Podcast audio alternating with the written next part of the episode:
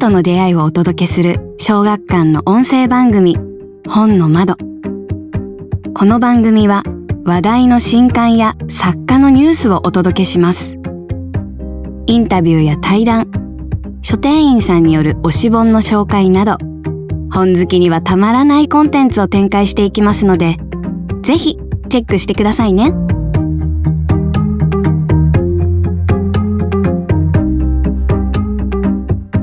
小学館文芸チームのポッドキャスト本の窓。本日のゲストは新刊銀波商店街の事件簿。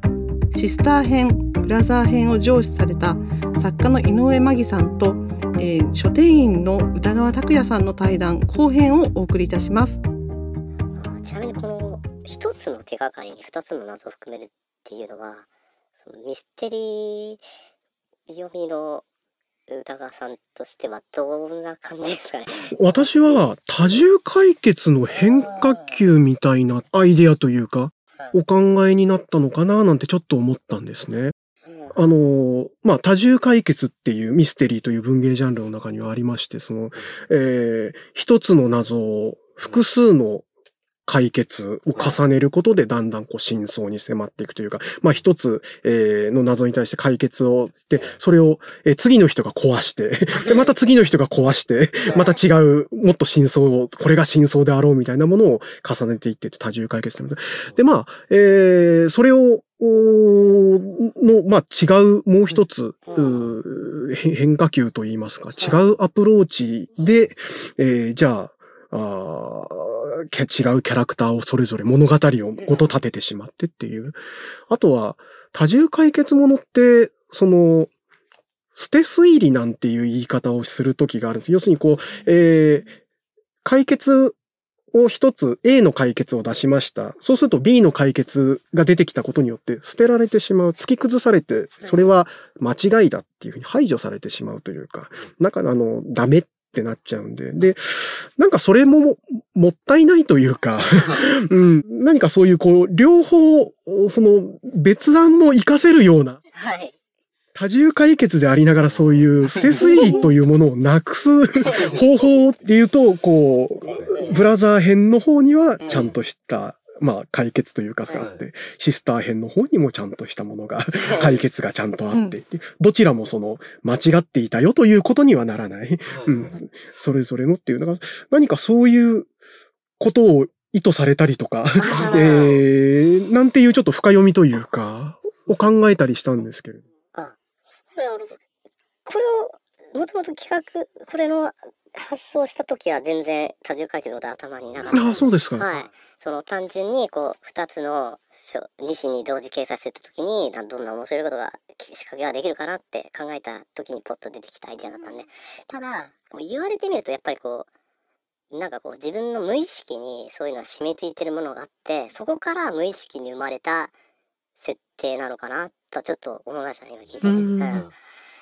から多重解決ってちょっと思うんですけど多重解決って多重解決じゃないじゃないですか。多重解決って最後必ず解決は一つじゃないですか。うん、そうなんですよね。あれは多重推移じゃないかなってちょっと。ああ、用語としての。そうそうそう、言葉としては、が正しいんじゃないかなってちょっと思ってるんですけど、その意味では確かに今回のは100%多重解決です、ね。二重解決。二重解決。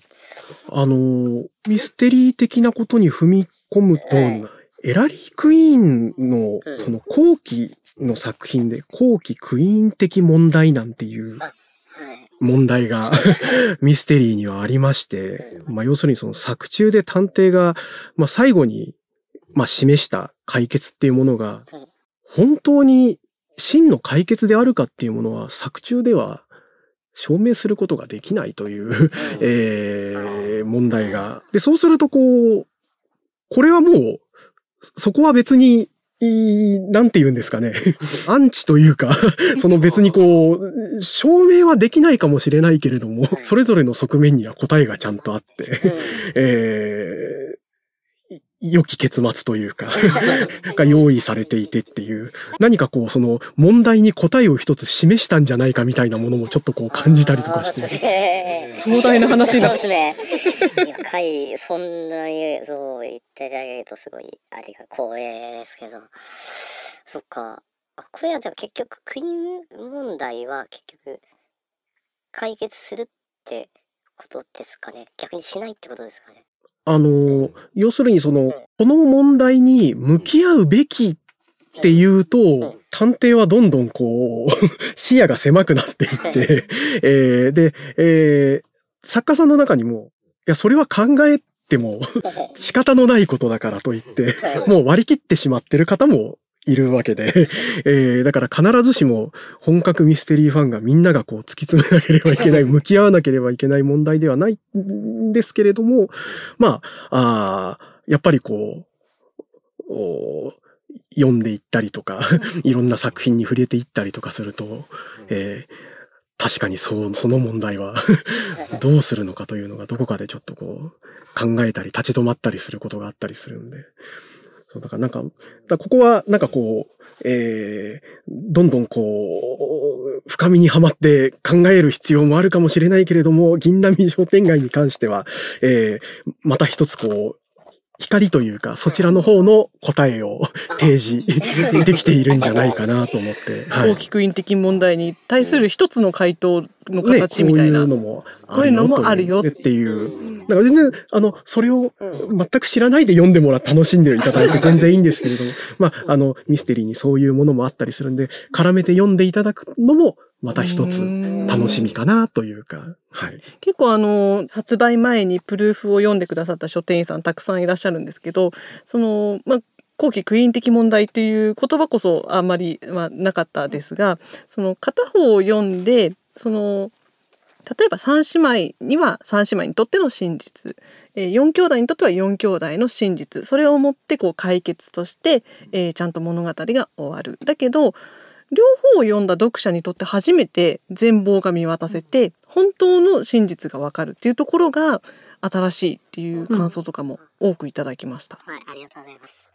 でもきっとなんかこう、人と向き合うとかっていうのも、うんこう、そういうことだと思うんですよ。うん。お初めて会った人とね、ご挨拶してお話ししてっつったら、一側面しか見ていないわけで、えー場所を改めたり、時を改めたりとかして、また違う方向から見てみたら、ね、またなんか違う側面が見えてきてみたいな感じで、ああ、この人こんな人なんだ、なんて分かったりなんかして。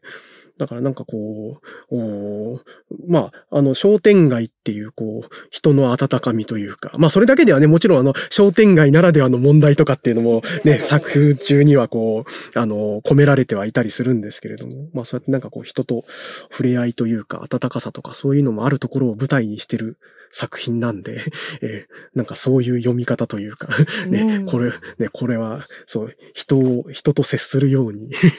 そう、あの、手に取って親しむべきミステリーのようにも、はい、思ってみたりとかして、はい。ありがとうございますはい。うん最初本当にあのこう本当に下町の人情ものにしようというふうに思ってたんですけど、まあなんかあの三姉妹出したところでなんかあのフォアフォアホームコメディみたいなうん感じになってしまってちょっとそこがまた変わってしまったんですけどでもそうやってこうこのねあの姉妹とか4兄弟をこう好きになってもらえるならね好きになってもらえたら本当に嬉しいと。嬉しいです。いや、ぜひ、ね、ぜひまた、別の形で、このあれ兄弟ですか？ええ。1年後とか、2年後とか、これまたいろいろ時系列が合わせていかねばならぬ。そうですね。何かそれぞれこう、ね、4兄弟は、あの、お兄さんは、えーフレンチレストランのね、はい。キッチンスタッフで、ものすごく美男の、ね、えー、玄太さんで。で、えーその次が、えー、福田くんが高校生で、学太くん中学生で、で、良太くんが小学生で、で、それがまたちょっとこう立場が、学年が上がったりとか、なんかして、ね、三人、三人姉妹の方も、ささみさんはちょっとやさぐれたりしてましたけど、うまくい、会社でうまくいかな、お仕事うまくいかなかったりとか、つくねちゃんもね、いろいろ、せね、この物語で成長されてね、してましたから。あと、ももちゃんがね、ものすごくこう、あの、頭のいいというか、そうなんです。すごいこう、語彙が豊富な、ね、あの、聡明な、の、娘さんだったんで、ね、どうな、これからどういうふうに成長していくのかも楽しみですし。本当ね、どう成長す結構頭のいい子供を描くのが結構好きなんああ、そうです。うん。じゃあ、ブラザー編ではじゃあ、ガクタくんですね。そうですね。あとあの、話の都合で、頭のいいキャラクターを出しておかないと話が進まないっていうのが実際にあって、本当に。確かにそうですよね。あの、天才型名探偵が出ると一瞬で事件が解かれて終わってしまうっていう。そうそうですよ。でも本当にあの、て名探偵出さないといつまで経っても事件が解決しない問題は本当にあって。かっこいいんですけどね。話がつ、ね、その、ボリュームを考えるとはい、なるべく後半に出すとか、何か事情があって、序盤から出られない何かを、条件を設けなきゃいけないとか。あとやっぱ読者と同じ視点で操作を進めてくれるキャラクターがどうしても必要なので、はいこのお話だとつくねちゃんとかはい。福田くんみたいなストーリーテラー的な人物とかもはい。ちゃんとこうお話を引っ張ってってくれてはい。やっぱりその書店員さんのご感想とかいただいた中にやっぱりこの兄弟みんな幸せになってほしいうん微笑ましく見守っていますみたいな言葉もすごい多かったですね。そうですね。総流伝の話をしはいはいましたけど、あの、中の4兄弟、男の子兄弟が協力してはい。何かを成し遂げるって結構好きなシチュエーションで、はい。ええだから、そういったところ、仲の良さを今回は、あの、出したのは、ちょっとこう、総流伝の、あれがあったかもしれないあ、とじゃあ、アリアドでもはい。ある意味うん。あの男兄弟女姉妹の要素もあって。そうですね。そうですね、ありましたね。うん。あ兄弟好きかもしれないですね。うん。仲のいい兄弟好きかもしれないですね。ねなんかやっぱアリアドノに登場する兄弟姉妹もうん。絆をしっかりお互いに持っている登場人物だったのでもしかしたらやっぱマギさんそういうモチーフ好きなのかなとはちょっと思ってました。そうそう、まさにあの、そう、そうだと思います。で逆にいがみ合う兄弟みたいのは多分書けなくて、あの、女性の嫌ミスとかだと結構嫌な姉とか出てくるじゃないですか。あーあの兄弟仲が悪いみたいな書きたいなと思うんですけど。これはだいぶちょっとうんネタ、ネタバレというか、真相に踏み込んでるところがあるんであれなんですけど、親と子は、いがみ合ってる親と子はうん出てくるじゃないですか。うんそこは大丈夫なんですね。かける。世の中仲のいい人ばっかではないから、うんないから、そう。そうですね。どうしても自分あの、ハッピーエンドが好きで、うん。どうしてもこう最後いい話になってしまうんですけど、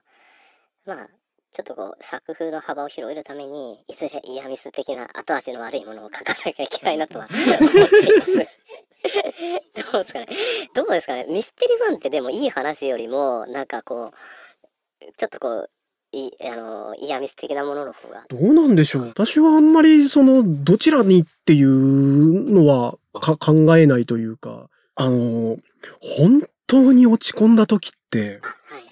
あ、あんまり明るいいいものっあて手が伸びないというか、なんかね、私だけかもしれないんですけど、取り残されたような気になっちゃうんですよ。あ、みんなはこれを読んで、温かい、いい話だなって思ってるんだけど、自分はなんかそこから、なんかこう足を踏み外してなんか一段なんかこうどこかに膝半分埋まっちゃってるようなみたいななんかこう、うーん、どよよんみたいな。そういった時には逆に黒々としたものに触れる方が、あ、まだ自分は何かこう、お落ちきってはいないんだみたいな。安心感みたいな、なんかそういったものを感じて、ちょっとこう、気持ちのバランスが取れたりとかするので、はい。えー、まあ、あー世の中はいの、そのね、物語は一つだけではないので、いろんな方がいらっしゃるので、もう嫌な方を突き詰めて、えー行く人もいれば、あの、温かな方を。私、あの、船橋のはい。本屋の店員なんですけど、船橋はあの、えー亡くなられてしまった笹本良平さんという、はい。えー山岳小説とか警察小説を主に書かれていた作家さんが、えっ、と、いたんですけれども、えー笹本さんとお話をさせていただくことが、まあ地元の作家ということもあったんで、ちょっとあったんですけれども、えー一度その、まあ山岳冒険小説、警察小説、はいまあ当然こう、犯人、テロリスト、犯罪者っていうものが敵と、敵役として出てくるわけですよ。はい。一度その、全く悪い人間しか出てこない話、うんクライムノベルのような、ノワールのようなうん。お話っていうのは書かれたり、何か構想があったりされないんですかっって一度伺ったことがあって。その時にはうん、えーあえて今自分がそれを書こうとは思わない。あ世の中がそれは今もう明るい話題ばかりではないので、えーできれば、あの、自分の小説を読んだ時には、あーこの世も捨てたものではないと。まだまだ生きるに値するものだと何か少しでも思ってもらえるものを、えー今は自分は書いていきたい。ってきっぱりおっしゃったんですね。だから、そういう姿勢もあると思うので、えーだから何かその、はいえーハッピーエンドだからといって何かこう、いや、すごい幅が狭いんじゃないかとか感じる必要は全く私はないとは、えー。そこは、ね、井上さんの考える良き物語を、おどんどん紡いでいっていただければと、はい、思いますけれども、はい。そう言っ本当にちょっとあの、あの、自分も、こう、ちょっとこう、自信がつきます。あはい。そっか。そんな、そうおっしゃったらですね。はい。いや、それすごいわかります。そうまさに銀波商店街もやっぱりミステリーで、はいなんかその人のい嫌な面もやっぱり見えてくるじゃないですか。だけどまあそれがやっぱりその人の一面でしかないっていうところもあるしこの物語のメッセージとして受け取れるかなっていうのを私も思っていてうんやっぱりその自分の見えてるものだけが真実じゃないんだよっていうのがあるのではい。あのこれもこの物語も人によってハッピーエンドかそうじゃないかって多分受け取り方っていろいろあるとはい。思うのでなんかそこは読んでいただいた方にぜひどう感じたかとかをいろんな人とちょっと感想を言い合ってもらえるとすごい嬉しいなって本当に。それでぜひ、あの、ツイッターとか、あ、ツイッターじゃないや。きっとこれそう、シスター編から読むか、ブラザー編から読むかで、感じ方とかも、えー、違ってくるんじゃないかな、なんて思って。えちなみにどどういう風に読まれました私はね、あの、ブラザー編から先に読んだんで、えー割とこう、えー全体像があって、あ、なるほど、この裏側というか、あ、あの、こういうことがあったんだなっていう気がつく感じ。うんえー何があったかということに。で、えっ、と、多分シスター編から読んでいくと、もっと世界観というか背景が分かってくる感じを味わえるんじゃないかなっていう。ブラザー編の方が、その、もう少しこう、展開のサスペンスフルなところがあったりとか、えーえーあんまり言っちゃうと、あ あるキャラク、黒幕というかなんというか、まあそういったところもあったりするんで、なんか割とそういうシスター編から読むと、そういう、うー面白さというか、うん。あのー背景がくっきりしてくるというか、あーような面白さがあ味わえるんじゃないかなとか。一冊通して読まれましたそれとも一話ずつ交互に読まれましあえっ、と、先に、えっ、と、一冊最後まで読んで、た、はいえーその後シスター編を通しで読んでっていう感じでした。なるほど。一話ずつ読んでいくっていう手もあるかもしれないですそうね。なんですなるほど、なるほど。そこの分かれ目も、そこのあれもありますね。その読み方が本当いろいろ選べるっていうのもこの本の 実は特徴でブラザー編から読むかシスター編から読むかその第1話をブラザー読んでシスター読んでまたブラザーに戻ってシスター読んでみたいな第1話第2話それぞれ読んでいくっていう手も 実はあるんですね。うん。お話のね、印象も変わってくると思いますし、なんかそのし例えばシスター編から先に読んでじゃあブラザー編から読むブラザー編を読むってなった時にそのシスター編を知らない自分にはもう戻れないので、うん。そのに。読み味の変わり方あの逆から読んだったら読んだらどう感じたんだろうっていうのを想像する面白さっていうのもすごくあると思います。あとやっぱりこれ、書くときに気を配ったのは、もう一冊で完全に、あの、独立して読める話というのはちょっと意識してたんで、だから一冊で通して読むのも全然ありだともちろん思っていて、その場合は、一冊の本としての、こう、ストーリーの流れっていうのをこう、ちゃんと終える。その読み方をす、で、本一冊のストーリーの流れを楽しむか交互に読んでその話の裏側があるか楽しむかっていうのはもう本当にあのお任せで楽しんでいただきたいと思います。あの書店員さんからいただいたプルーフのご感想で面白かったのは夫婦で別々の順番で読みましたと。奥様の方が先にシスター編を読み、えー旦那さんの方が先にブラザー編を読み、えーネタばらしなしで感想を言い合うっていうのをやりました。だからそういうのを、まあ、そのそこはご夫婦でされたということですけど、例えばお友達同士とかね兄弟とかねあの一冊ずつ買ってやるとかそういうのもすごい面白いなと思って。歌川さんの奥さんもすごいミステリー読まれる。はい、あの、ミステリーとかホラーとかが大好きなんで、えー、ただ、う嫁はまだあの、読ませていただいてないんで、これから。じゃあ ぜひぜひ。逆の順で読んでもらったら面白いかもあ、それもしれないいいですね。うんでも読書会とかね、今こう、み皆さんされたりね、集まってされたりとかもされてるんで、そういったところでこう、じゃあ、この読書会では、この流れで読んでみましょうとか。ね、それでまたちょっとこう、ね、それで話し合ってみるとかいうのも、ね、感想を出し合ってみるっていうのも面白いかもしれない。そうやってこう、あの、いろいろこう話題のネタにしていただくのは本当にあり嬉しいですね。そうですねじゃあお時間がだいぶいい感じになってきたんですけど最後にお知らせというかあれなんですけど宇田川さんのお店の方で今作のマギさんのサイン本をたくさん。入荷してくださるというふうにはい伺っております。ありがとうございます。はい、あのー心して扱わせていただきますので、あのー銀波商店街の事件簿を全国で一番最初に3桁売った店になりたいですということを、はい、ずうずうしく、あのー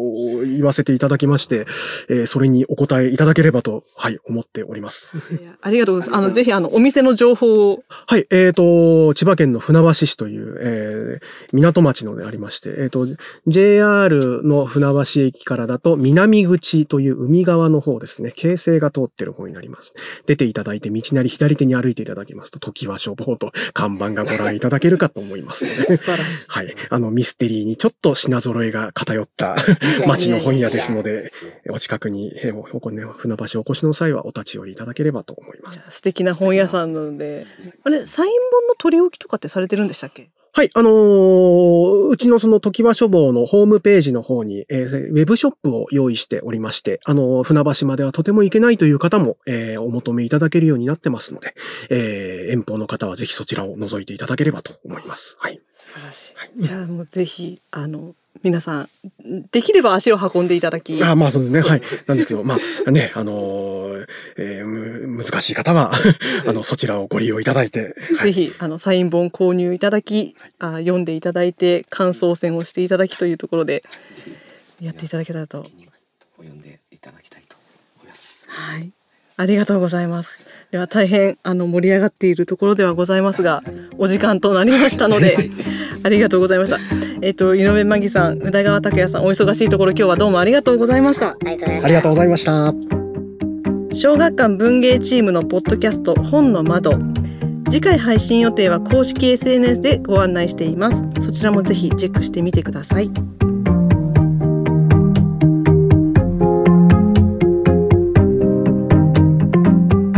小学館がお届けする本の情報番組本の窓。いかがでしたか？ご意見ご感想などはハッシュタグに本の窓をつけてぜひとも SNS に投稿ください。よろしければ小学館の文芸サイト小説丸も合わせてお楽しみくださいね。次回の放送もお楽しみに。